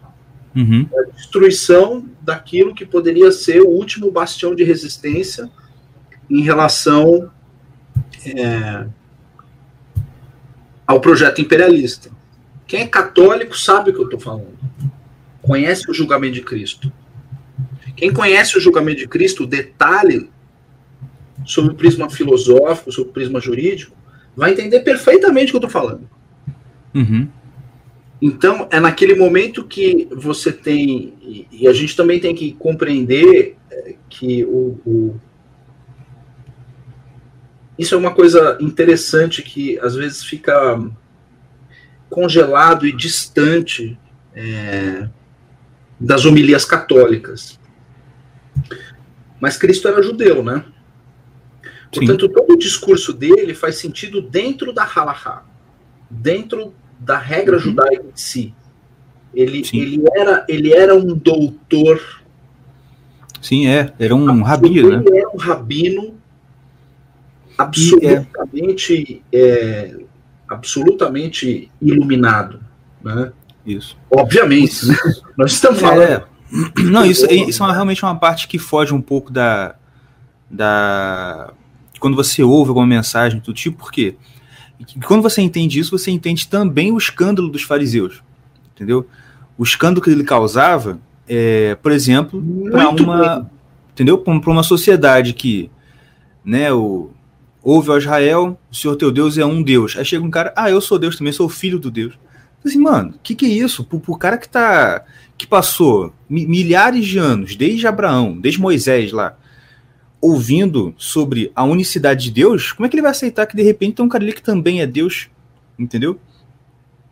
É, é realmente você enxergar ele, enxergar esse contexto de colocar Jesus dentro do contexto judaico, rabínico, é, enriquece bastante sua, sua, sua leitura, né? Exato. Então, se a gente começar a expandir um pouco essa, é, essa questão, a gente vai ver que a diáspora em si, a queda do segundo templo de Jerusalém, é, ela promove uma fratura muito grande dentro do, dos projetos nacionais, né? dos projetos de desenvolvimento nacional e dos projetos de liberdade é, de liberdade nacional que só foram recuperados na, na, na Baixa Idade Média, algum tempo depois, né? Com, com o conceito de feudo. Sim. O feudalismo, ele recupera a autonomia, a autonomia local. Durante muito tempo você perde a autonomia local, né? Quando você perde a autonomia local, você fica sujeito a, um, a uma autoridade externa que pode entrar no teu feudo e cagar regra pra ti, velho. Uhum. É disso que a gente tá falando. É disso. Agora você vai me perguntar que porra essa aí tem a ver com Gaza, cara? Vamos falar primeiro da região de Gaza. Certo. Como é que essa região se chamava no passado? Hum, eu acho que eu lembro, mas eu não vou arriscar, não. Fala. Filisteia. Hum. É a Sabia? região de Golias. Golias era Isso! filisteu. Eu vi o filme um dia desse e falou isso. O Golias filme, o filme de Sansão. palestino de Gaza. Sim, sim. Eu estranhei, porque no filme que a gente viu aqui de Sansão tava lá. Ah, vou, eu vou, vou pra Gaza. E o cara tava indo lá pro rei Filisteu. Eu falei, ué, gente, Gaza, Filisteu? Aí fala. Olha só a riqueza da palavra bíblica. Pois é, Tá cara. tudo lá, cara. Tá tudo lá. Tá Com tudo certeza. lá. Tá tudo lá. Por isso que às vezes o cara fala, cara, eu preciso de uma bibliografia para entender globalismo. Bíblia. Eu preciso Bíblia. de uma bibliografia para entender o- a corrupção da inteligência jurídica. Bíblia. Eu preciso de uma bibliografia para entender a sexualidade moderna. Bíblia. Eu preciso de uma para Sim. entender mecânica. Bíblia. Eu preciso Uhum. né, para entender física quântica. Bíblia. Bíblia. Tá lá. Inclusive, inclusive só até, até me, me tira uma, me confirma se eu estou certo ou se eu estou viajando. Você falou de tentativa globalista, etc e tal. Eu, eu, eu tenho uma ideia seguinte, que o, o início mais remoto disso tá, tá em Gênesis, com a Torre de Babel.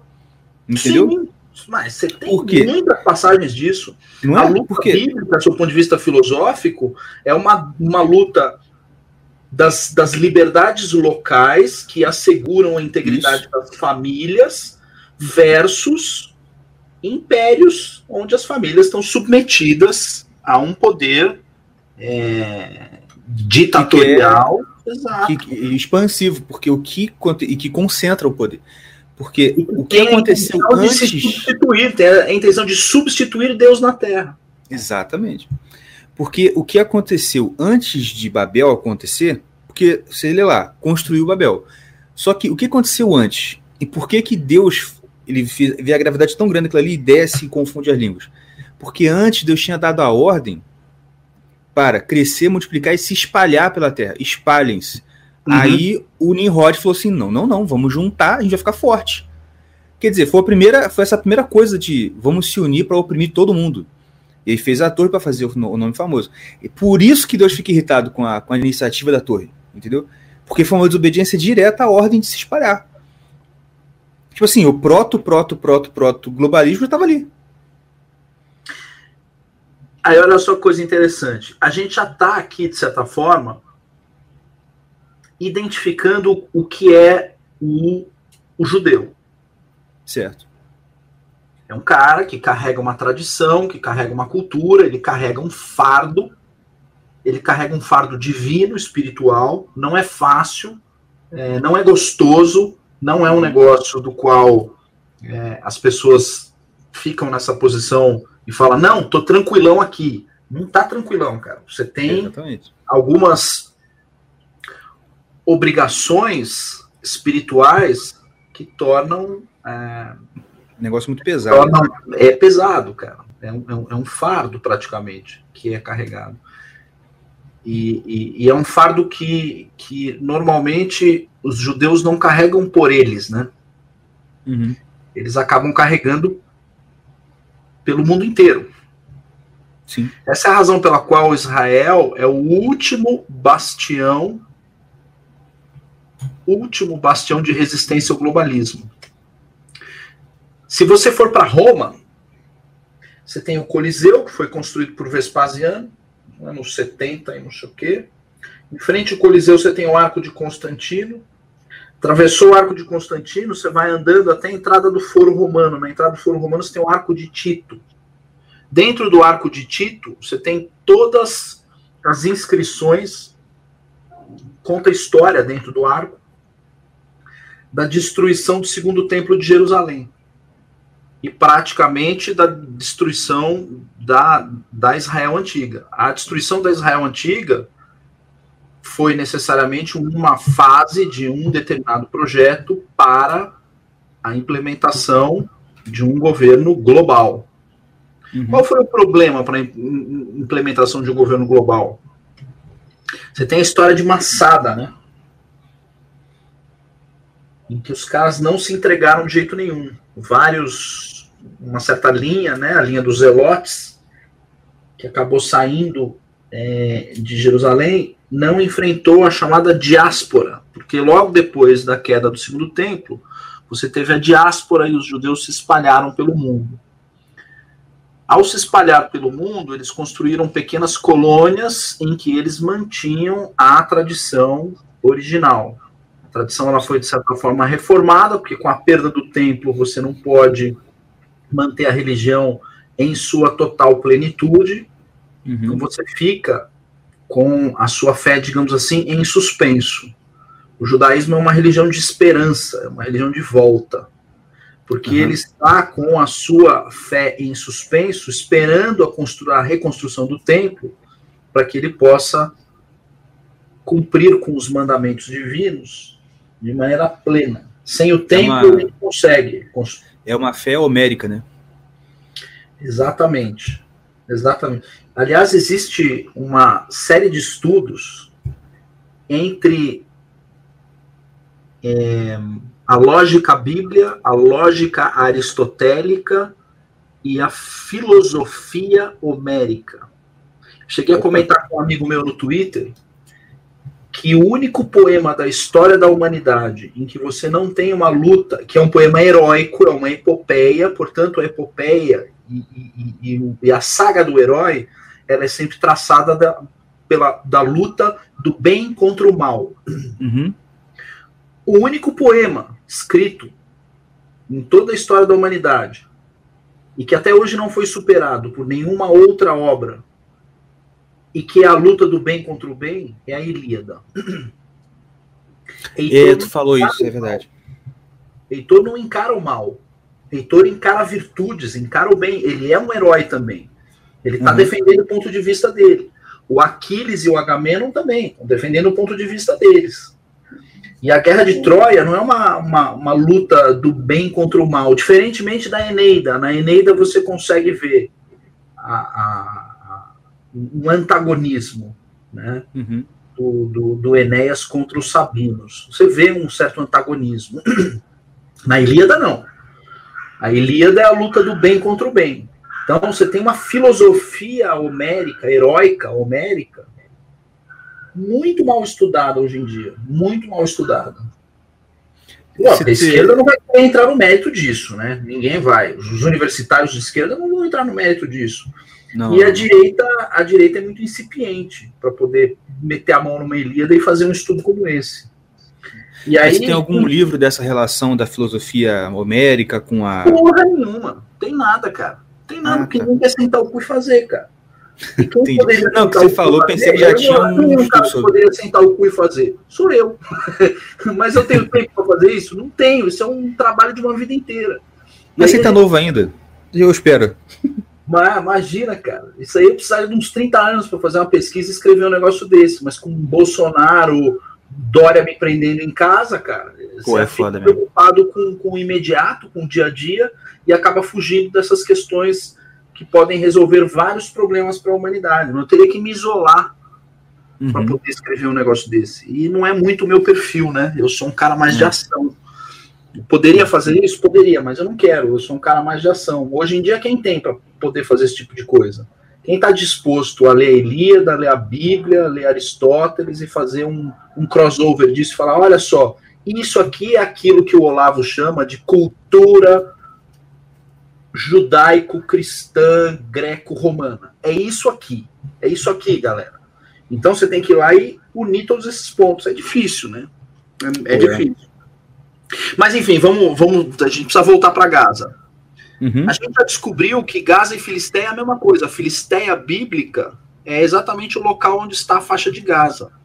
Então a gente tem, teve vários períodos da história em que a destruição da cultura judaica e antes de você ter, digamos assim, um- um- uma perseguição ao judeu em si, você tem uma perseguição à cultura judaica, porque nem todos os judeus recebem, digamos assim, uma perseguição específica. Vou te dar um exemplo: Jorge Soros ou Glenn Greenwald Uhum. não são alvo de uma perseguição ou de um antissemitismo por parte é, dos globalistas, por exemplo. Os globalistas eles não têm resistência ao Glenn Greenwald nem ao George Soros.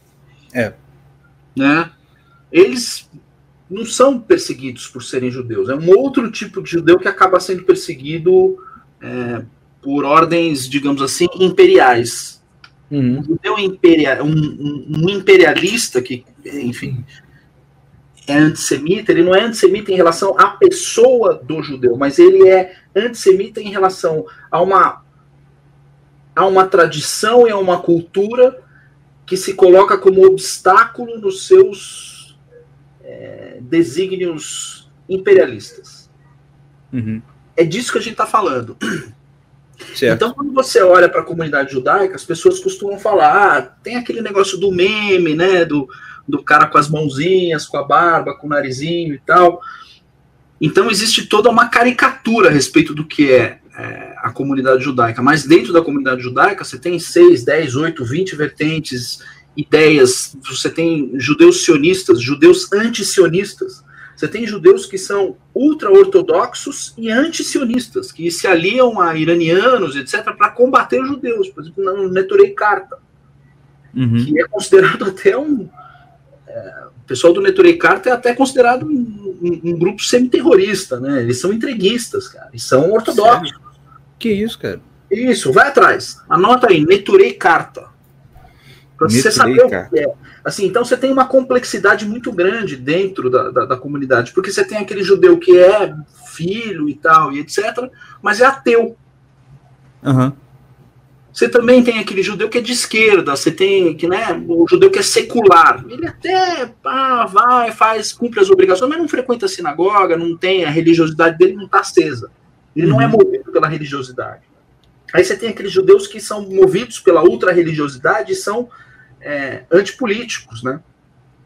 E você Aham. tem caras malucos, como Neturei Carta. E aí você tem um, um- um rabinato conservador, digamos assim, de certa forma é, mais esclarecido, né? Uhum. E você tem um rabinato mais radical, que eles são anti-árabes, como, por exemplo, os carranistas. Aí você tem o pessoal de Tel Aviv, tem os maconheiros. Cara, tem de tudo, tem de tudo. Você tem um, um- um universo inteiro, uma paleta enorme de, de, assim, de, de cores, sabores, ponderações e conflitos internos dentro da comunidade para você decidir o que é e o que não é o, o sionismo. Né? Então, o que acontece? Quando a gente teve a diáspora, né, caiu, caiu o segundo templo em 66, cai Massada em 70, os judeus entram numa diáspora, qual seja, eles começam a construir comunidades fora do, do, do- da, da, da terra, né, da, da, terra sagrada, e você tem no sul da Espanha, no sul da Itália, no sul da França, no sul de Portugal, eh, no interior da Alemanha, as várias pequenas comunidades de judeus que mantiveram as tradições, né? E aí o cara conseguia viver duplamente, ele conseguia viver plenamente sob dupla cidadania. Então, das 8 da manhã às 5, o cara é alemão. Fala alemão, vai trabalhar normalmente como alemão e tal. Aí quando ele vai para casa dele, ele é judeu. Uhum. Aí ele vai seguir uma outra regra. Então, ele se adapta até onde ele precisa se adaptar. Isso é a descrição da diáspora, né? Então, a tradição, ela foi mantida, cara.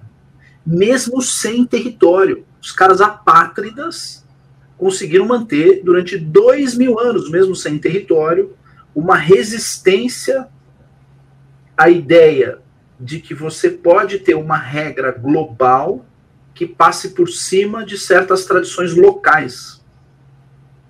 Essa resistência na diáspora ela vai estourar no fim do século XIX, ainda no, no, no, reinado Nicolau, com os chamados pogroms, né? O que, que é pogrom?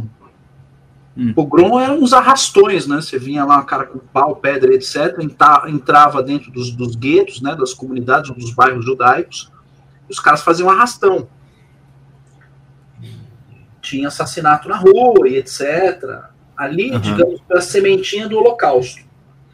Entendi. Quando essa coisa começou a se intensificar de alguma forma, principalmente na Rússia, na Ucrânia, no leste europeu, em alguns lugares da Alemanha, quando isso começou a se intensificar, algumas pessoas começaram a identificar que é, era dado o momento dessa comunidade se reunir novamente em uma única terra. Dois locais foram aventados. Um deles foi a Eritreia, que fica ali perto de, de Ruanda, por ali, bem, bem no meio da África. Ali seria um local para se ter um, um, digamos assim, um Estado judaico. E o segundo local foi, obviamente, Jerusalém, né? Que é o é, que é a prece final do Pessah, que está aí chegando, né? A Páscoa. Nos encontramos em Jerusalém. Então os caras começaram a pensar, pô, acho que a gente tem que é, levar a sério essa ideia de voltar para a Terra Sagrada. E o que, que começou a acontecer no fim do século XIX? Você tem um paper de um cara chamado Theodor Herzl, que era um alemão. Ele escreve um, uma obra, um paper, uma obra de umas 80 páginas, chamada The Judenstaat. Alemão, escreveu em alemão, o Estado judaico. E ali ele dá todos os fundamentos para um novo êxodo, para a criação de um Estado, é, de um Estado que vai novamente reunir a cultura judaica em um único é, território e para onde os judeus que es- estavam então espalhados pelo mundo pudessem voltar para uma terra onde eles de certa forma conseguissem é, colocar de forma plena essa é, essa cultura. Aham. É óbvio que algumas pessoas começaram a perceber que isso, sem a menor sombra de dúvida, era um obstáculo gigantesco para pretensões imperiais, né? Uhum. Porque uma cultura que sobrevive dois mil anos sem um território é um negócio pra você falar, opa, peraí, meu, opa, E voltando de novo para a Bíblia, só você ver em todas as histórias de exílio, onde os- hebreus estavam exilados, é, tanto em Daniel quanto em. é, enfim, toda vez que eles estavam lá, qual era sempre o problema que você tinha lá? Era o judeu mantendo a sua tradição no outro império. exato, Em Esther é assim. Em Daniel é a mesma coisa. Qual é a acusação que faz pro Daniel? Pô, ah, ele tá orando pro Deus dele. É, se- é sempre um negócio desse. Exato. José no Egito, é mesma, sempre a mesma história. É isso que você falou, porque, pô, esse- esses, caras, esses caras têm uma co- coisa tão forte que não adianta escravizar eles, não adianta nada, eles, eles mantêm, entendeu? Eles mantêm, exato. E aí, o que, que acontece é, em relação a outros exemplos? Eu estava conversando com uma pessoa querida esses dias, fim de semana, ela falou assim: é, mas você tem alguns problemas de imigração também, que você tem aqueles caras que, enfim, come criancinha, que faz coisa, que casa com menina de 13 anos, que isso, que aquilo. Pô, eu não quero um imigrante desse na minha cultura. Eu falei, então, essa é a diferença para o judeu. Exatamente essa diferença. Porque a única coisa que ele quer é rezar para o Deus dele só.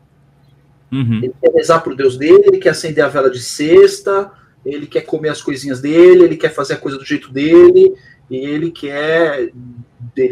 Na verdade, às vezes ele não quer. para falar a verdade, ele não quer. Mas ele precisa, ele tem essa obrigação. E ele tem esse fardo para carregar.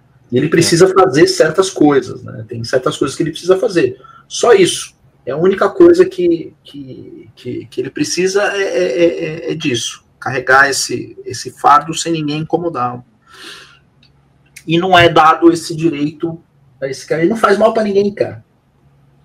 Você entra num, num, num, numa comunidade nacional, por exemplo, e, e, você vê o cara se adaptando, trabalhando, gerando riqueza, gerando emprego, gerando oportunidades, e mesmo assim o cara é perseguido. Né? Eu falo assim, cara, é uma loucura. Com certeza. Mas por que ele é perseguido? Porque ele impede todo e qualquer projeto globalista. Sim. O projeto globalista ele vai encontrar como última, último bastião a Bíblia judaica. A Bíblia judaica é o último bastião do projeto globalista. Sim. Até É naquele, coisa- no, no livro, acho que é o Admirável Mundo Novo, né? Eu tava ouvindo um dia desse. Que quando acham lá o. Maravilhoso esse livro. Não é? Que quando acham o cara que era o controlador de tudo, o que, que ele tinha na, na gaveta, escondido? A Bíblia. Sim. Entendeu? Que é isso, assim, ele, ele fez a. Ah, não, acho que é 1974, né, numa- já é muito novo, não. Que ele tinha. Ele, ele, ele fez a nova língua, ele tinha lá tudo, e o que ele tinha com ele escondido era a Bíblia e Shakespeare. Acho que era isso, era Bíblia É. e os livros de Shakespeare. É, é. Mas é, eu, eu tô te contando essa história toda para a gente poder chegar em Gaza, porque o que, que começa a acontecer é, em relação ao projeto sionista no fim do século XIX? Bom, precisamos voltar, está escolhida a Terra Sagrada, etc. Vamos lá. Como esse projeto se implementa? É criada uma, uma agência é, de imigração. Essa agência é financiada por alguns é, judeus bastante abastados, Uhum. que começam a promover o retorno dos judeus para a sua respectiva é, para a terra escolhida ali. E isso é feito por intermédio de mecanismos de compra e venda, né? Esses caras muito ricos compram uma quantidade enorme de terras na chamada Palestina Britânica. Porque o que, que aconteceu com aquela região? Alguém sabe o que aconteceu? A galera não sabe, né? O que acabou É. acontecendo foi que com a queda, é, com a queda da, do, do Estado de Israel em 66, queda do segundo templo, e aí com a queda é, de Massada, no ano 70, você tem um período em que você intensifica é, a diáspora, os judeus começam a abandonar a região, até que a região fica desabitada a partir do ano 100. Que é um desertão, ficou desabitado lá. Do ano 100 até mais ou menos o ano 600. Depois, você começa, e a região ali ela é coalhada, coalhada, cheia de beduíno. O beduíno é um nômade, né?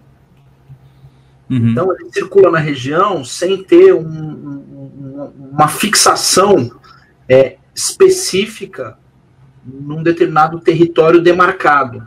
O beduíno ele não está preocupado com a demarcação de território, porque num determinado dia você pode ter água ali e depois você vai ter água mais para frente. Então, Sim. o importante para o beduíno é, é circular naquela região.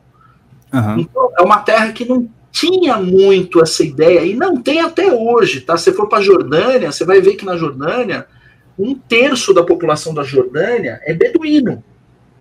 Um terço da população está cagando para a demarcação de terra, porque não faz parte da cultura dos caras. Uhum.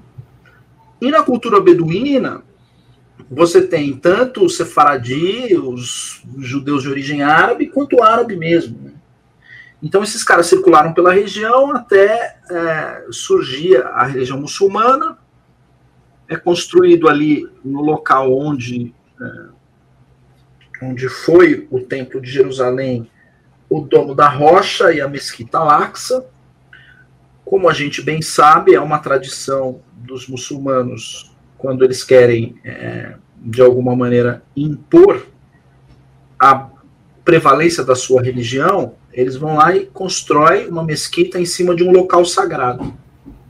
Você quer um exemplo? Eu vou te dar um exemplo, que as pessoas falam, ah, mas você está falando isso porque tá, porque os caras construíram o Domo da Rocha em cima da onde era o, o, o segundo templo de Jerusalém.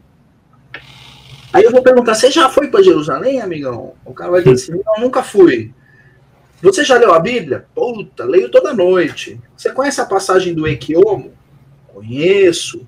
Você rezaria nesse lugar? Com certeza. Eu vou dizer assim, com certeza o cacete, você não vai poder rezar nesse lugar. Mas por que não? Porque tem uma mesquita lá. Você sabia que os caras construíram uma mesquita em cima do Equiomo? Se você for pro sul da Espanha, você tem um negócio chamado Mesquita de Córdoba. A Mesquita de Córdoba era uma catedral. Quando os muçulmanos entraram em Córdoba, o que, que eles fizeram? Derrubaram a catedral e construíram uma mesquita em cima. Como o espanhol é tudo uns puta de uns bichos sangue ruim, e aí falo com o local de fala, né? É Lugar de fala. Espanhol é tudo sangue ruim, o que, que os caras fizeram? Quando caiu na Guerra da Reconquista, a, a- a- o, o- o mandato otomano dentro da, da- da- da- o mandato árabe ali dentro da- da- do sul da Espanha, os caras falaram: não, não, não, não, não. Não derruba a mesquita, não. Vamos construir uma catedral dentro da mesquita. Então você chega na mesquita de Córdoba, uma puta de uma mesquita gigantesca. Você entra dentro da mesquita, tem uma catedral dentro da mesquita. Uma catedral católica, com Cristo e tudo. Então você tem muito essa coisa de cobrir a tatuagem, sabe? Uhum. O cara vai lá e cobra a tatuagem do outro, cara. E a Laxa é exatamente isso, né? Os caras construíram uma mesquita para dizer, ó, aqui nós transformamos isso em um local sagrado, você não pode entrar aqui, não pode voltar. tá?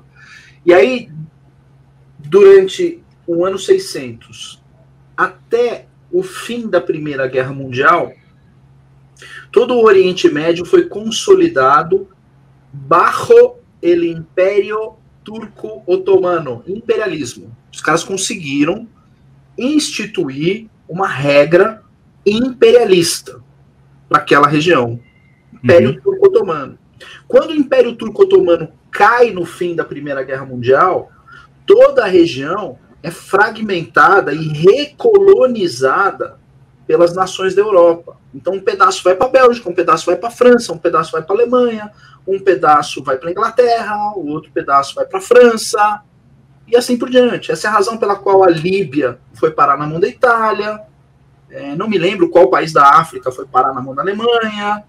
É, E aquela região recebe da Inglaterra o nome de Palestina. Ela passa a se chamar Palestina quando a região é transferida do Império Turco-Otomano, que cai é, no começo do século XX, e é trans, transferido para as mãos do chamado Mandato Britânico.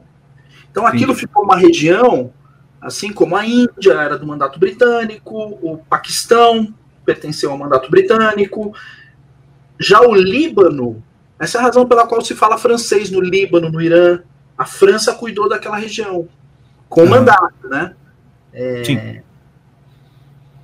Então você desfragmentou a- aquele projeto imperial que funcionou do ano 600 e pouco até 1918, quer dizer, pô, um período longo de imperialismo. E os judeus ficaram numa situação de, pô, não posso voltar para lá enquanto tiver um império lá, não adianta, com o império em volta não dá. Quando você fragmentou a região em, em nações independentes, você teve o trigger para que os judeus pudessem voltar para aquela terra e construir o Estado de Israel. Portanto, foi construído naquela região o Estado de Israel a partir de movimentos é, de imigração chamados Aliá. Então, você tem a primeira Aliá em 1800 e pouco e a segunda Aliá, chamada Grande Aliá, é, também no finzinho do século XIX, início do século XX. E várias terras foram compradas naquela região, essas terras foram transformadas em fazendas. É, judeus do leste europeu eram trazidos, leste europeu e do sul, é, do sul da Europa, eram trazidos para aquela região de Israel para trabalhar nessas fazendas comunitárias que foram os chamados kibbutz. Esse aqui é o kibbutz. Né? Então, kibbutz ele era um investimento a fundo perdido de algum judeu que tinha realmente posses, tinha dinheiro, resolveu investir naquelas terras e tentou transformar aquilo em fazendas produtivas e a união dessas fazendas, dessas comunidades, dessas cooperativas, elas Uhum. acabaram dando início ao chamado Estado de Israel, que se consolidou em 1947. Você percebe como o Estado de Israel nasce como um Estado socialista. Sim. Eu O ia falar Estado. Israel nasce como um Estado socialista, um Estado comunista, socialista. E aí você tem a criação de um movimento sionista socialista. Todo o início do sionismo é socialista. E isso confunde a cabeça de muita gente. Aí você tem o bigodinho lá da Alemanha que começa a sacar isso. Ele fala: não, peraí. De novo, eu tenho um projeto imperial. Temos aqui um projeto imperial em mãos. De novo, esse projeto imperial vai dar merda se eu não eliminar essa cultura aqui. Porque essa daqui é difícil de eliminar. Eu preciso eliminar a cultura. E como é que eu faço para eliminar essa cultura? Eu tenho que eliminar as pessoas que a praticam. No momento em que eu eliminar as pessoas que a praticam, eu consigo apagar essa cultura e eu tenho um caminho aberto para construir um Reich, portanto, um império global. Não por outro motivo, o prefeito de Jerusalém da época, chamado Mufti de Jerusalém, ele tinha laços de profunda relação com, com o Hitler. Relação íntima, o Mufti de Jerusalém. E todo o projeto começa, o Holocausto começa com uma aliança entre a Alemanha e os trabalhistas da Inglaterra para impedir que as aliás continuassem. E os caras falaram: não, ao invés de você colocar o pessoal no trem para ir para Jerusalém, você vai colocar o pessoal no trem para ir para Auschwitz. E aí a gente vai, de certa forma, reformar isso. Tá? O projeto falha, fragorosamente, o nazismo cai, as aliás retornam, essa aliança com, com os trabalhistas ingleses deu origem ao chamado Livro Branco de Imigração. O Livro Branco de Imigração proibia toda e qualquer imigração para colônias britânicas que não preenchessem certos critérios de nacionalidade. Isso era para atingir a Palestina britânica e impedir que as aliás continuassem.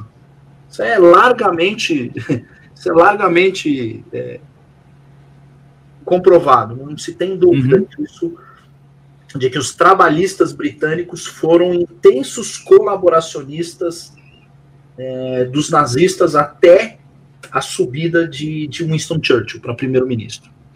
Até Hum. antes de Winston Churchill, Então, os traba o, o- então o Chamberlain não era inocente, não. Ele não tava ali de prudência e sofisticação de graça, não. não, de modo algum. Caralho, mano. De modo algum. Ele era um completo, um completo colaboracionista.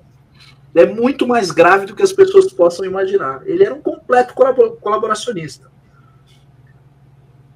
De certa Caraca. forma, Igão, você tem ali a Guerra da Independência em 47. Aí, quando o projeto dá errado, o pessoal olha e fala assim: Cara, uma meia dúzia de magricela ali. Na primeira guerra, no primeiro peito, esse negócio cai. É até bom que tenha juntado os caras tudo num espaço, a gente já resolve tudo, Uhum. é, invadindo aquilo ali e dando um jeito. Guerra da Independência, dá errado. Algum tempo depois, Guerra dos Seis Dias. Israel é atacado por 22 nações árabes. Isso é Ganha a foda. guerra em seis dias.